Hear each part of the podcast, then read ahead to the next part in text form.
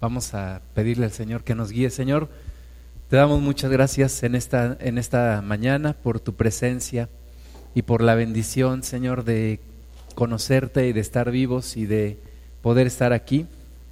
Gracias por la salud que tú nos das, gracias por la fuerza que tú nos das, gracias por el ánimo, gracias Padre por los recursos materiales, por tu provisión. Señor, gracias porque vivimos una vida en abundancia y no en escasez. Gracias a ti, Señor Jesús. En tus manos estamos poniendo este día, pidiendo tu dirección, tu manifestación, Señor, en todo lo que hagamos, en todo lo que hoy sea realizado en este lugar, Señor, y en nuestras vidas todo este día. Te pedimos que seas tú manifestándote. Gracias, Padre, porque tu misericordia es nueva cada mañana y porque tú eres amplio en perdonarnos nuestros pecados y, Señor, en acercarnos a ti. Gracias por tu gran amor, para cada uno de nosotros. Gracias Señor porque ese amor se manifestó en la cruz, en donde Cristo dio toda su sangre por nosotros. Te pedimos, Espíritu Santo, que tú te manifiestes hoy, que tú dirijas esta reunión y que todo sea para la gloria y la honra de nuestro Señor Jesucristo. Amén. Bueno, vamos a ver el día de hoy un tema que se llama actitud de servicio. Es muy importante la actitud de servicio que desafortunadamente no es muy común hoy en día. La mayoría de las personas no buscan servir, sino ser servidos. Pero Cristo nos enseñó a que nosotros debemos de servir. Y bueno, vamos a empezar con una historia. Dice que esta es la historia de cuatro personas, que una se llamaba todos, otra se llamaba alguno, otra se llamaba alguien y otra se llamaba nadie. Y esta es la historia, dice, había un trabajo importante que hacer y se le pidió a todos que lo hicieran. Todos estaban seguros que alguno lo haría. Alguien se enojó por eso, ya que era un trabajo de todos. Todos pensaron que alguien lo podía hacer, pero ninguno pensó que todos no lo iban a hacer. Al final todos le echaron la culpa a alguien cuando nadie hizo lo que alguno hubiera podido hacer. Y esa es la cuestión cuando no queremos servir. Cuando no queremos servir, estamos esperanzados que alguien más lo haga, estamos buscando que alguien más lo haga, estamos esperando que alguien tome la iniciativa. Pero nosotros podemos tomar la iniciativa y servir, hacer lo que nadie quiere hacer o hacer lo que todos tienen la intención, pero nadie lo hace. Entonces, cuando tomamos iniciativa, comenzamos a hacer a ejercer un liderazgo. Ahora el Señor Jesús, vamos a ver en Lucas capítulo 22, el Señor Jesús nos enseñó la forma de vivir. Y la forma de vivir en Cristo siempre es vivir para servir. Siempre es estar buscando servir a Dios, servir a los demás, servir a mi familia, servir a mis hermanos, servir a mi prójimo, servir en, la congregación, servir fuera de la congregación. Y esa es la forma en la cual el Señor nos enseña a vivir. Lucas capítulo 22, vamos a leer a partir del versículo 24, dice, hubo también entre ellos una disputa sobre quién de ellos sería el mayor. Esa es la gran pregunta siempre. ¿Quién es el mayor? A veces decimos, no, es que yo no quiero que me agarren de bajada, yo no quiero que todos me agarren de puerquito, yo no quiero ser el criado de todos. Pero Jesús hace la pregunta, ¿quién? Dice, eh, más bien entre ellos tenían la disputa, ¿quién sería el mayor? Cuando el Señor Jesús dejara de habitar en esta tierra, ellos disputaban, dice que era una disputa, no era una plática tranquila, sino realmente estaban peleando. Y, la pelea era porque quién de ellos sería el mayor. Y a veces nosotros decimos, no, yo quiero ser el mayor en mi casa, yo quiero que todos me respeten, yo quiero que todos me sirvan, yo quiero que todos me hagan caso. Y es una disputa que muchas veces traemos, ¿no? En, las empresas, en la iglesia, queremos ser el mayor, queremos ser el protagonista, queremos ser el que todo mundo le rinde pleitesía. Entonces ellos peleaban, pero Jesús les dijo, versículo 25, los reyes de las naciones se enseñorean de ellas y los que sobre ellas tienen autoridad son llamados bienhechores. Entonces Jesús nos muestra una realidad que, sigue vigente el día de hoy. Los reyes de las naciones, ¿verdad? Ahora no son reyes, ahora son presidentes, pero es lo mismo. Los reyes de las naciones se enseñorean de ellas, ¿verdad? Sabemos que en, en la inmensa mayoría los presidentes no buscan servir al país, sino servirse de el país, servirse de las naciones. Entonces los reyes de las naciones se enseñorean de ellas y los que sobre ellas tienen autoridad son llamados bienhechores. Buscan un estatus, buscan un reconocimiento, buscan un beneficio, sea moral, sea económico, pero buscan enseñorearse. Y es una realidad que la podemos ver a, nuestro alrededor. Y esto es, esto es como se rige el mundo. En el mundo los mayores se enseñorean de los menores. En el mundo el fuerte se enseñorea del débil. En el mundo el que tiene el poder lo ejerce con autoridad y con dureza sobre los que no lo tienen. Pero dice el versículo 26, mas no así vosotros, no así entre nosotros. Dice, sino sea el mayor entre vosotros como el más joven y el que dirige como el que sirve. Entonces, aunque tenemos una gran influencia del mundo, en donde vemos que los presidentes, que la gente con autoridad se enseñorea de aquellos sobre los que tienen la autoridad, dice el Señor Jesús, mas entre ustedes no debe de ser así. Dice que el que, el que quiera ser el mayor sea como el más joven y el que dirige como el que sirve. Porque ¿cuál es mayor? ¿El que se sienta a la mesa o el que sirve? Esta, esta imagen que está aquí me, me gusta porque me recuerda un lugar allá en la Ciudad de México, en Paseo de la Reforma, a la altura de la glorieta de la, de la Diana Cazadora, ahí en, en, esta zona muy bonita. Hay un edificio, construyeron un edificio muy, muy alto para un hotel que creo que se llama el San Regis Luis, algo así. Entonces en este hotel, cuando yo trabajaba en, en el banco, tenía un jefe que venía de Brasil y se hospedaba en este hotel. Y en una ocasión, o en un par de ocasiones, me invitó a comer. Como él le pagaban todos los viáticos, pues me invitó a comer. Me acuerdo que el, comedor o el restaurante estaba en uno de los pisos altos. Y entonces de ahí podías ver la ciudad.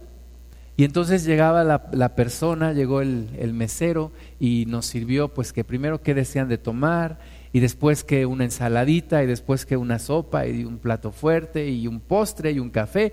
Entonces la persona estaba muy atenta atendiéndonos y cuando nosotros pensamos en alguien que se sienta a comer o alguien que se sienta a servir, pues seguramente a nosotros nos gusta estar sentados para que nos sirvan.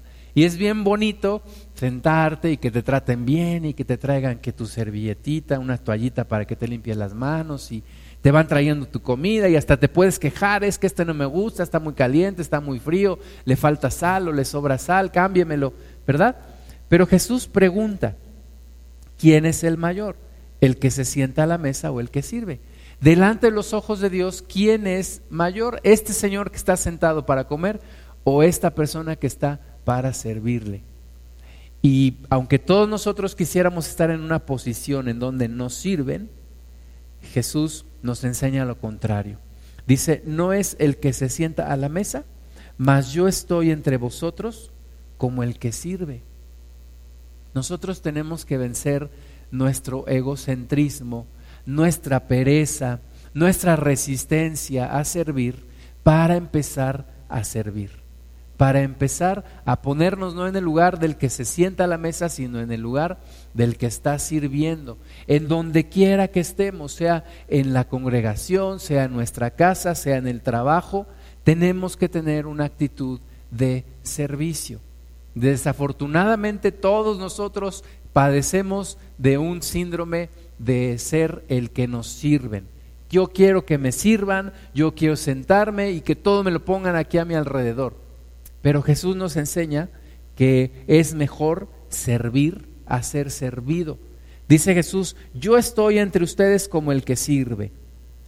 Y luego dice el versículo 28, pero vosotros sois los que habéis permanecido conmigo en mis pruebas, yo pues os asigno un reino como mi Padre me lo asignó a mí, para que comáis y bebáis a mi mesa en mi reino y os sentéis en tronos juzgando a las doce tribus de Israel.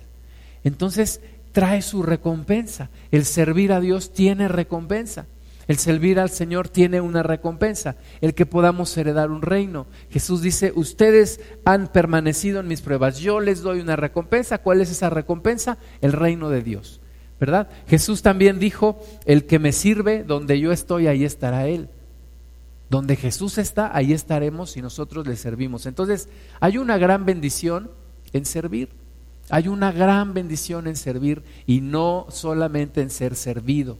Necesitamos nosotros aprender a encontrar esa bendición de servir y arrepentirnos de nuestra forma de, vivir y muchas veces cometemos errores todos los días y muchas veces buscamos la posición de ser servidos, pero nosotros debemos servir, ¿verdad? Servir a nuestros clientes, servir a nuestro jefe, servir a nuestros hermanos, servir a nuestros padres, servir a nuestros hijos, a todo mundo necesitamos buscar la forma de servir. Donde estemos, allí necesitamos servir.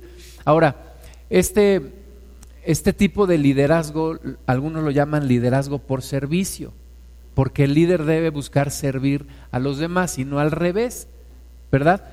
De nuevo, Jesús nos señaló, la mayoría de los presidentes, de los gobernantes, de los reyes de este mundo, buscan enseñorearse de las naciones pero ustedes deben de buscar servir a los demás. Ese debe de ser tu llamado. Entonces, cuando yo pienso en una persona que está ejerciendo una posición de liderazgo, debo pensar en cuatro dimensiones del líder que vimos en un principio. La primera es el corazón, el corazón del líder. ¿Cuáles son sus motivaciones? ¿Por qué quiere estar en una posición de liderazgo? ¿Es para servir o es para ser servido? ¿Es para ayudar o es para ayudarse a, él mismo?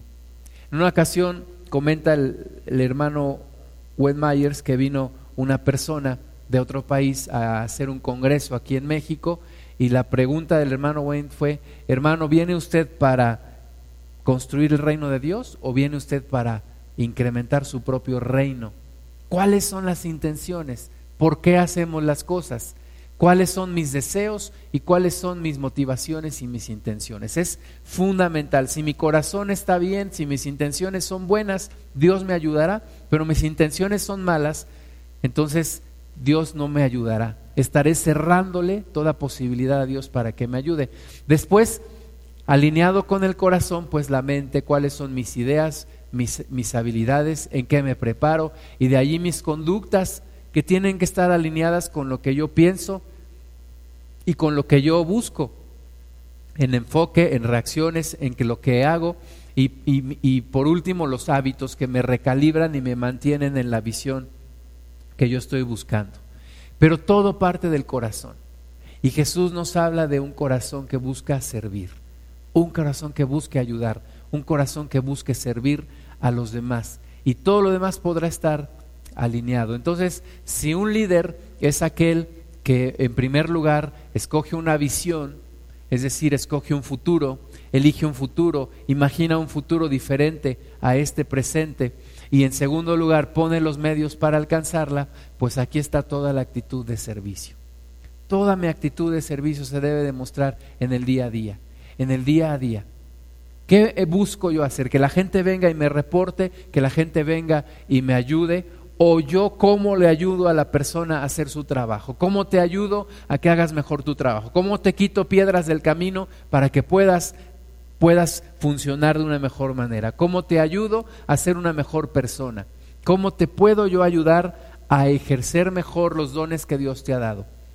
Siempre tengo que estar buscando servir. Veo a una persona y debo de pensar cómo puedo servir a esta persona. ¿En qué le puedo ayudar? ¿Verdad? Vemos en los centros comerciales, traen una playera que dice, pregúntame cómo ayudarte. Yo el otro día iba detrás de uno de ellos, oye, oye, ayúdame, y se fue. A veces nada más es la camiseta, pero no es la actitud correcta.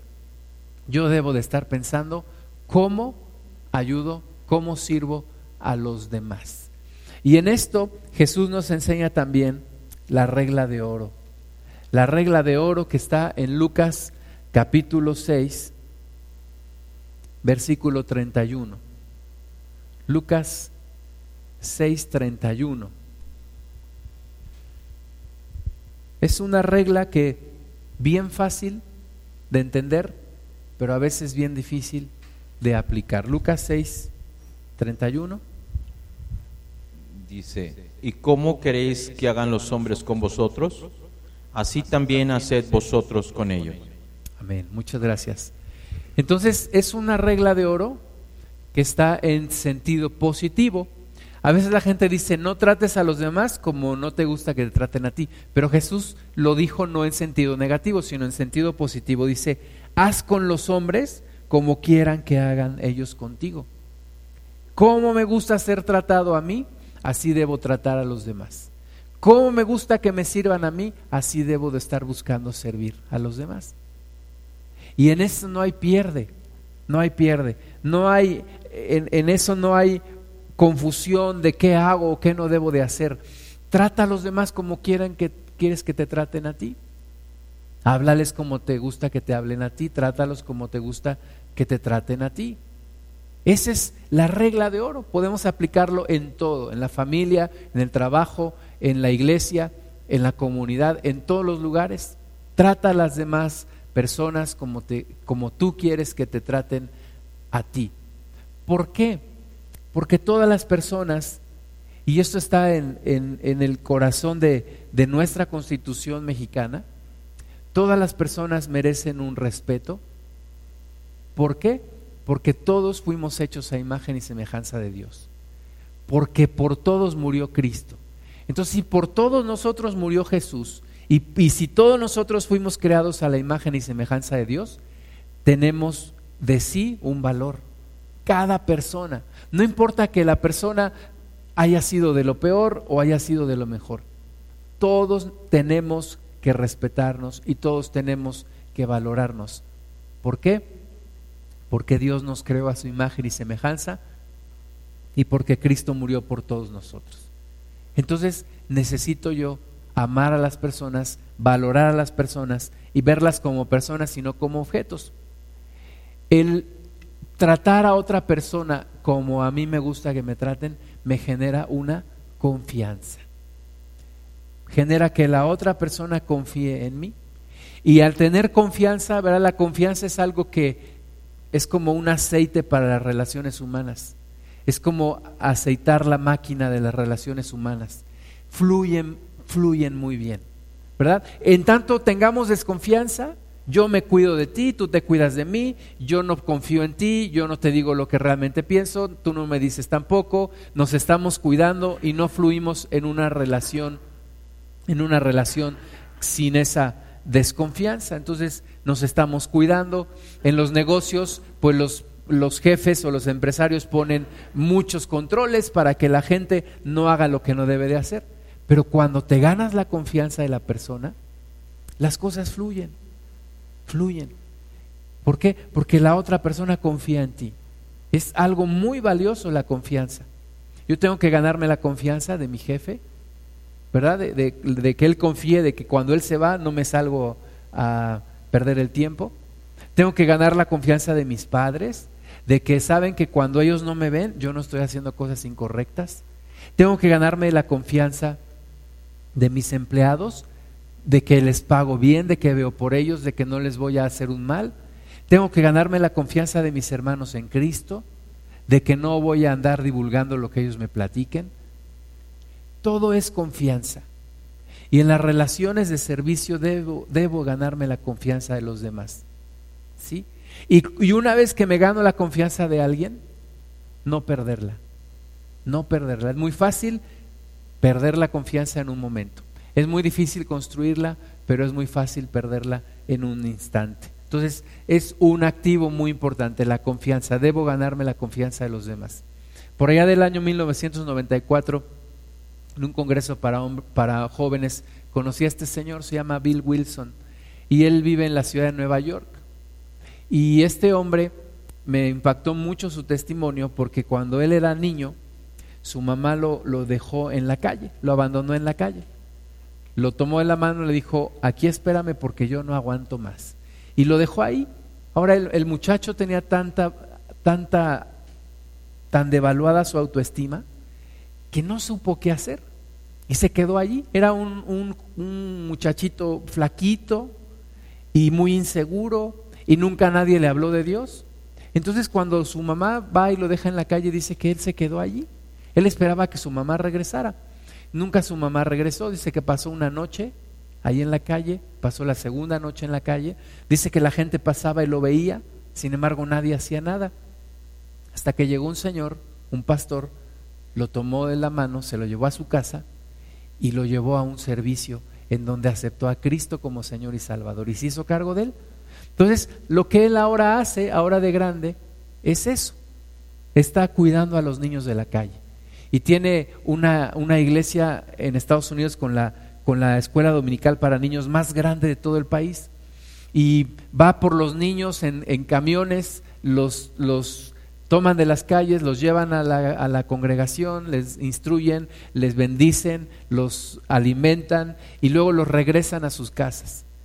Y me acuerdo que platicaba este hombre una historia de, un, de una niña que su papá la golpeó y, y, su papá le decía Deje, que, que, que, quitara un gato que tenía ahí en su casa.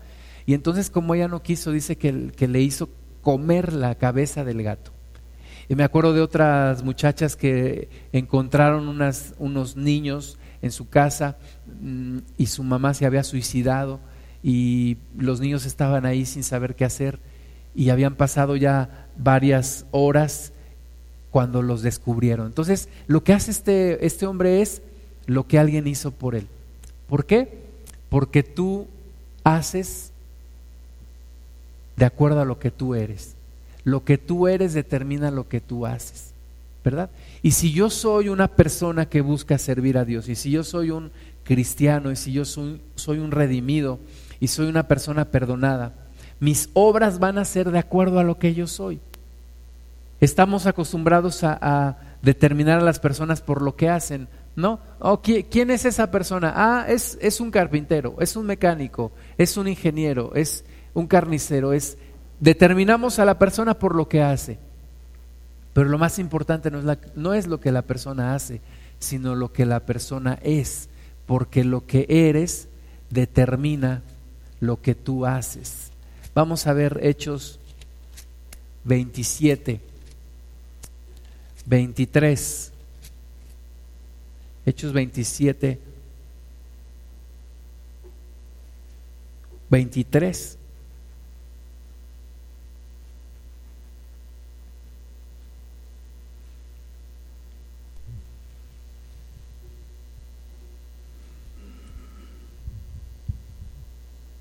porque esta noche ha estado conmigo el ángel del, Dios de quien soy y a quien sirvo.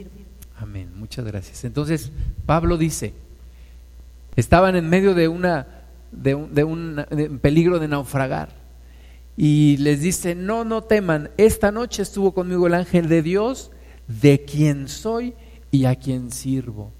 Eso me da pertenencia, eso me indica quién soy. ¿Quién soy? Lo puedo definir por de quién soy.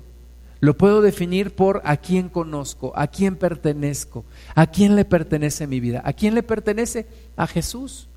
Y entonces las obras que yo hago son las obras que Jesús me determina hacer, porque lo que yo soy determina lo que yo hago.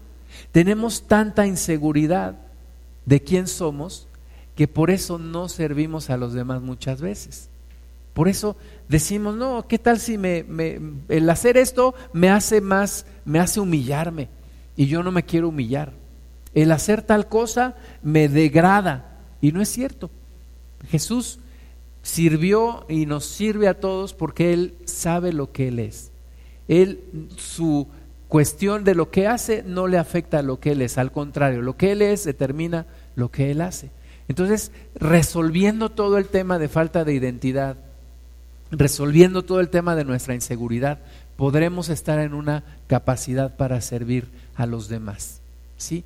Nos hemos acostumbrado a ver a las personas como objetos y a los objetos como personas, porque a las personas las usamos y a los objetos, en lugar de poseerlos, ellos nos poseen a nosotros. Y tenemos que cambiar el sentido de las cosas. Una persona siempre en sí misma es un fin y no un medio, ¿verdad? Un medio, por ejemplo, para que hoy podamos tener esta, esta plática es este instrumento, me sirve, o esa computadora, es un medio, lo puedo usar, lo uso y no tengo problema, es una cosa que sirve para algo, pero una persona no la puedo ver así. No puedo ver, esta persona es un, un empleado que me sirve para que me vaya bien en mi negocio. Esta persona es una, una persona que me sirve para que me vaya bien porque yo soy su jefe y la voy a usar. Esta congregación es una congregación que me sirve para usarlas porque para promover mi ministerio. Yo no debo de ver las personas como objetos, no debo usar a las personas. A veces oramos mal a Dios y le decimos, Señor, úsame. Y sabes que Dios no usa a las personas como objetos. Siempre que Dios hace algo a través de una persona, le deja un beneficio en sí a la persona. El que yo sirva a alguien, Dios me bendice a mí también. Bendice a los que yo estoy sirviendo, pero también me bendice a mí. ¿Por qué? Porque Dios siempre ve a las personas como un fin en sí mismos. Dios te ve a ti como un fin, no como un medio. Y tú tienes que aprender a ver a los demás no como un medio, sino como un fin en sí. ¿Verdad? Aunque entre todos hagamos una labor, tú tienes una parte que hacer, es importante que tú te enriquezcas también emocionalmente, espiritualmente, económicamente, no verte como un medio. Hoy en día tenemos tanta avaricia empresarial, ¿verdad? En donde tenemos los hombres más ricos del mundo en México, pero las personas más mal pagadas también en México. Y eso se llama avaricia empresarial. ¿Verdad? Quieren hacerse más y más y más ricos. ¿Por qué? Porque usan a las personas y no las ven como un fin en sí. Entonces, aprender a ver a los demás como un fin. Oye, en, en, este encargo que te voy a hacer, ¿cómo te bendigo a ti también? ¿Cómo te beneficio a ti también? No me estás sirviendo tú a mí, te estoy encargando algo, pero en ello también llevas una bendición y un beneficio. Nada nos molesta más que nos usen, sentirnos usados, ¿verdad? En un noviazgo, en una relación, en una relación laboral, en una congregación o en la familia. No nos gusta ser usados, nos hace sentirnos mal, porque la persona que nos usa no nos da un valor y nosotros tenemos cuando tenemos una posición de liderazgo tenemos que aprender no ver las personas como objetos, sino como personas que tienen un valor, que merecen un respeto y que Cristo dio sus vidas por ellas. El sentido del, del, servicio, alguien dijo, el que, no sirve, el que no vive para servir, no sirve para vivir. Y el que no sirve, pues no sirve. El que no sirve, no sirve. Tenemos que aprender a servir en esta vida, una gran satisfacción está en el servir, ¿verdad? Cuando servimos a nuestros hijos, por ejemplo, oh, qué satisfacción cuando uno de tus hijos termina, por ejemplo, un grado escolar. Oh, que no lo, no lo terminaste tú, pero tú te sientes bien. Dices, qué padre que pude servir a mi hija o a mi hijo, terminó su grado escolar, le va bien, me siento con una gran satisfacción. O cuando le predicas a alguien y ves que esa persona está cambiando en Cristo, dices, no es por mí, no es por lo que yo estoy haciendo, Dios me ha permitido entrar en esta labor, pero qué bien me siento, ¿verdad? Es una satisfacción enorme el servir. Cuando tú sirves una buena comida, dices, qué padre que la disfrutaron, me siento bien. ¿Por qué? Porque el servir trae una satisfacción muy grande, porque Dios nos puso en nuestro corazón esa intención de servir y fuimos diseñados para servir. Entonces, cuando no sirvo, hay un gran vacío en mí. Las personas más ricas no son las más felices. Las personas que sirven a los demás son las más felices. Las que sirven a Dios y las que sirven a los demás. Servir a otros nos hace mejores personas, no nos quita valor como personas, no nos denigra en nuestra integridad, nos hace mejores personas. ¿sí? En una ocasión iba un grupo escolar a una comunidad pobre y la maestra les decía, ¿cómo se sienten? Y, y, alguien dijo, me siento bien porque voy a ir a ayudar a esas personas. Y la maestra le dijo, estás equivocado. Tú no vas a ir a ayudar a esas personas. Esas personas te van a ayudar a ti a ser mejor persona. ¿Cómo? Cuando tú les sirves. Entonces el servir me hace una mejor persona.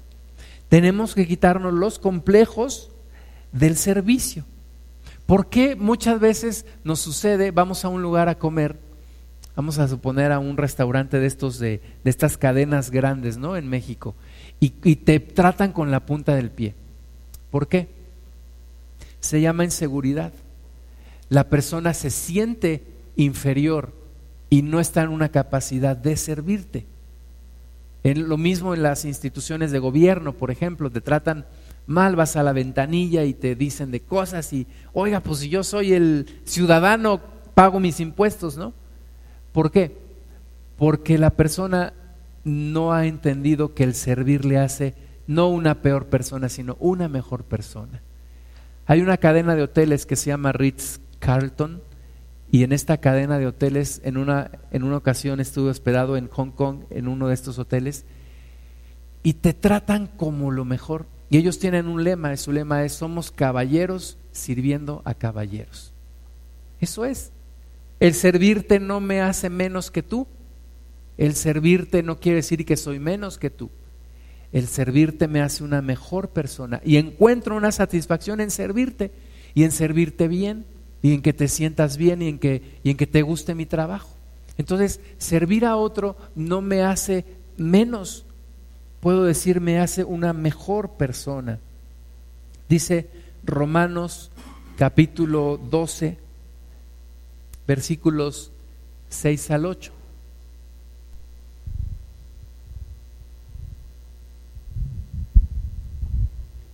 De manera que teniendo diferentes dones, según la gracia que nos es dada, si en el de profecía, úsese conforme a la medida de la fe o si de servicio, en servir, o el que enseña en la enseñanza, el que exhorta en la exhortación, el que reparte con liberalidad, el que preside con solicitud, el que hace misericordia con alegría. Muchas gracias. Entonces, ahí está la forma de servir. Haga, hagámoslo bien, hagámoslo además en el Señor, hagámoslo con, con ese don que Dios nos ha dado, con esa bendición de tener el Espíritu Santo en nuestras vidas. Hagámoslo bien, hagamos que la persona se sienta bien.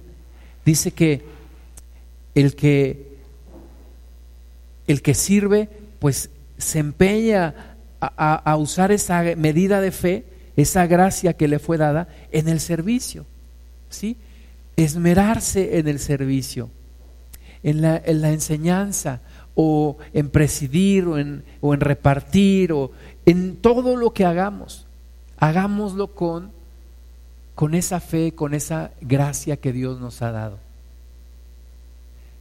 Normalmente cada semana me, me, gusta hacer una parte del, de la limpieza en, en mi casa y yo me siento bien cuando queda bien y me siento mal cuando lo hago mal. Porque el servir bien te hace sentirte bien, te hace sentir una satisfacción, te hace una mejor persona. Un día estaban los discípulos, el Señor Jesús les dijo que fueran a preparar la cena de la Pascua y les dijo en dónde, era un lugar prestado, era en un, en un aposento alto, era en, en el lugar alto de una casa. Y como era una casa prestada, pues no había un siervo ahí para servirles a ellos, a los discípulos y al Señor Jesús. Y se acostumbraba en aquel tiempo que el siervo, el siervo de menor categoría en la casa de donde tú llegabas, el, el más pequeño de los siervos, cuando tú llegabas a esa casa como invitado, ese siervo te lavaba los pies era una costumbre que se tenía antes de lavar los pies. ¿Por qué? Porque los caminos pues eran de tierra eh, caminaban en esos caminos las bestias. A veces, imagínate, te descuidabas un poco y pisabas por ahí una, un premio, dice. Y te ensuciabas los pies, se llenaban de tierra, además el sudor. Acuérdense, en, en esos tiempos pues no había botas como hoy, no eran zapatos cerrados, eran sandalias, guaraches. Y entonces la gente cuando llegaba a la casa, pues los veías y traían los pies, los pies pues mal, sucios, ¿no? Entonces el siervo de menor categoría, el menor de los siervos de tu casa, tenía la obligación de ir y lavarle los pies a esa persona. ¿Cómo le lava los pies a una persona? Primero te tienes que, te tienes que agachar, te tienes que agachar hasta, lo, hasta el lugar donde te permita lavar los pies de esa persona. Hay gente muy orgullosa que es imposible para ellas hacerlo. En una ocasión estábamos en una reunión y, y prediqué acerca de lavar los pies y lavamos los pies ahí y, y, lo dije como algo opcional, pero una persona me dijo al final, si me hubieras dicho que, me, que era obligatorio hacerlo, yo me salgo. ¿Por qué? Porque yo no puedo hacerlo. Para mí es denigrante. Ahora, ahí lo primero que debemos de doblar es el orgullo. Antes de doblar la espalda, tenemos que doblar el orgullo. Pero Jesús nos dio una gran lección. En Juan 13 estaban ahí en la cena y dice el versículo 3, sabiendo Jesús que el Padre le había dado todas las cosas en las manos y que había salido de Dios y a Dios iba, se levantó de la cena y se quitó su manto y tomando una toalla se la ciñó. Y todos se le quedaron viendo, ¿qué va a hacer? Se levanta, toma su, su manto, se lo quita, se pone una toalla y entonces dice luego puso agua en un lebrillo y comenzó a lavar los pies de los discípulos y a enjugarlos con la toalla con que estaba ceñido. Fíjate qué cosas tan raras hace el Señor Jesús. Pero nos está mostrando una actitud de servicio. Una actitud de servicio. Hacer lo que nadie quiere hacer. Lavar los trastes que nadie quiere lavar. Limpiar los baños que nadie quiere lavar. Planchar la ropa que nadie quiere planchar. ¿Verdad? Levantarse a, temprano a dar de desayunar cuando nadie se quiere levantar temprano. Aconsejar a aquellos a quien nadie quiere aconsejar. Platicar con aquellos que nadie quiere platicar. Jesús hizo la tarea del siervo más del siervo más pequeño en esa casa. Le lavó los pies y les y le secaba los pies con la toalla. Entonces vino a Simón Pedro y Pedro le dijo, Señor, ¿tú me lavas los pies? Respondió Jesús y le dijo, lo que yo hago tú no lo comprendes ahora, más lo entenderás después. Pedro le dijo, no me lavarás los pies jamás. ¿Por qué a veces no permitimos que nos sirvan tampoco? Porque pensamos con nuestro orgullo que, que estamos denigrando a esa persona. Es como cuando te dicen, quiero pedirte perdón, y tú dices, yo, yo no soy nadie para perdonarte, que te perdone Dios, ¿verdad? Así decimos, ¿por qué? Porque es el orgullo nuestro. Lo mismo cuando alguien nos viene a servir, no, no, no, tú no me vas a hacer eso. ¿Por qué? Oye, lo quiero hacer de buena intención, no, tú no, tú no me vas a hacer eso. ¿Por qué? Hay un orgullo en nuestro corazón. Entonces Pedro dice, no, Señor, tú no me lavarás los pies jamás.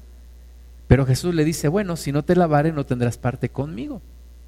Y entonces Pedro dice, Señor, no solo los pies, sino también las manos y la cabeza ya quería un, baño completo ahí Pedro. Pero Jesús le dijo, el que está lavado no necesita sino lavarse los pies, pues está todo limpio y vosotros limpios estáis, aunque no todos. En nuestro diario caminar, mis hermanos, nos vamos ensuciando los pies. Y aunque ya nos hemos lavado con la sangre del cordero, y aunque Dios nos ha lavado con sus aguas, todos los días nos ensuciamos y necesitamos a alguien que nos ayude y nos lave los pies. El lavar los pies significa perdonar tus errores, aconsejarte, orar por ti, ministrarte, escucharte. Todo eso que a veces no nos gusta hacer. Y en este mundo tan, tan vuelto loco, tan histérico, tan apresurado, nadie tiene tiempo para lavarle los pies a, otra persona. Ni las ganas ni la actitud. Pero Cristo nos lo enseñó. Estuve en una ocasión en una graduación de en un instituto bíblico y a cada uno de los graduados le regalaron una toalla. ¿Para qué? Para que no se te olvide vivir sirviendo a los demás. Vive sirviendo siempre a los demás. Ahora, ¿este hecho hizo menos a Jesús? No. ¿Dejó de ser el Hijo de Dios por lavarle los pies a los demás? No. ¿Le quitó algo de su corona de rey? No. Él siendo el rey de reyes, señor de señores, viene y nos lava los pies a nosotros. ¿Por qué nosotros no queremos hacerlo con los demás? ¿Por qué nosotros seguimos arraigados en nuestro orgullo y no queremos servir a los demás? Hay que servir con humildad. Hay que tener una seguridad de quién soy yo. Y el quién soy yo lo determina quién es Dios. ¿Quién soy yo? ¿Quién eres tú? ¿Cómo si alguien te preguntara, ¿y tú quién eres? Como esa revista que había antes, ¿no? ¿Y tú quién eres? ¿Tú quién eres? Háblame de ti. ¿De quién empezarías a hablar? Bueno, pues yo soy tal persona y tengo tales este, capacidades y o comenzarías tú a hablar de Dios y hablando de Dios se define quién eres tú. Dice Miguel López que los hombres pequeños hablan, hablan mal de otros hombres. Los hombres normales hablan de sus propias hazañas, pero los grandes hombres hablan de su gran Dios. Entonces, lo que yo soy se determina por quién es Él, por a quién conozco, por a quién sirvo. Filipenses 2, 3 nos dice, nada hagáis por contienda o por vanagloria, antes bien con humildad estimando cada uno a los demás como superiores a él mismo. Y no es complejo de inferioridad. Pero cuando yo sirvo a otra persona, yo debo de sentir que esa persona tiene un gran valor y servirle de acuerdo a ese gran valor que tiene. El hermano Wayne dice que en una ocasión llegó a una comunidad en Oaxaca y dice que tuvieron que caminar mucho y dice que sentía sus pies destrozados. Llegó, se sentó debajo de un árbol y dice vio como una hermanita llevaba una, un, un, recipiente con agua, iba caminando y se le iba acercando y le dijo, cuando la vio le dijo, hermana, ¿qué intenta usted hacer? Y le dijo, voy a lavar sus pies. Y le dijo el hermano, no, no, no, hermana, usted no me va a lavar los pies. Y le dijo la hermana, hermano, no me, no me quite la, la bendición y el privilegio de lavar los pies de uno de los siervos de mi Señor. Y el hermano dijo, hermana, tú haces las cosas fáciles, complicadas. Y entonces está bien. Dice que le lavó los pies con tal cuidado.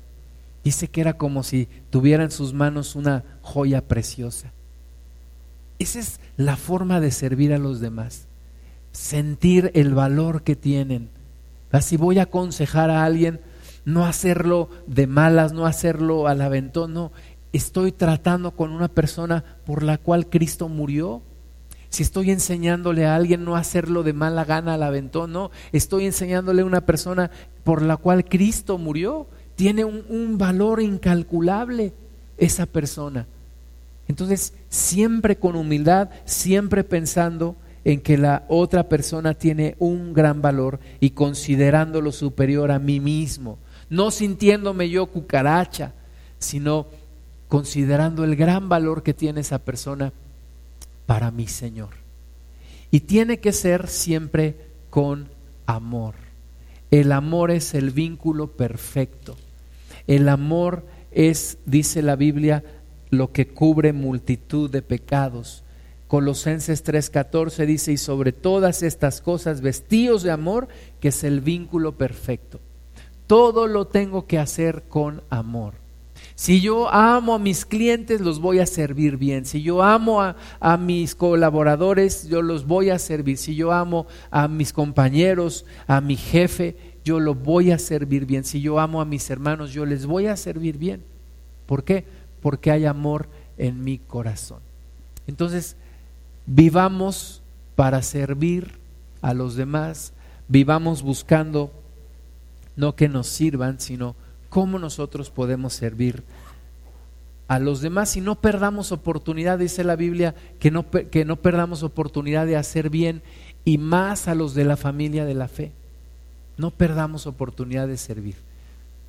Señor, te damos gracias por tu palabra y por tu ejemplo que tú nos has dado para poder servir. Perdónanos, Señor, que muchas veces estamos enfocados en nosotros y no en servir a los demás. Pero, Señor, ayúdanos a servir. Ayúdanos a que esto sea un estilo de vida en nosotros, no buscar nuestra ganancia, no buscar nuestro beneficio, sino el servirte a ti y el servir a los demás. Gracias te damos, Padre, que tus palabras queden en nuestro corazón y que se hagan una realidad en nuestra vida. En el nombre de Jesús, amén.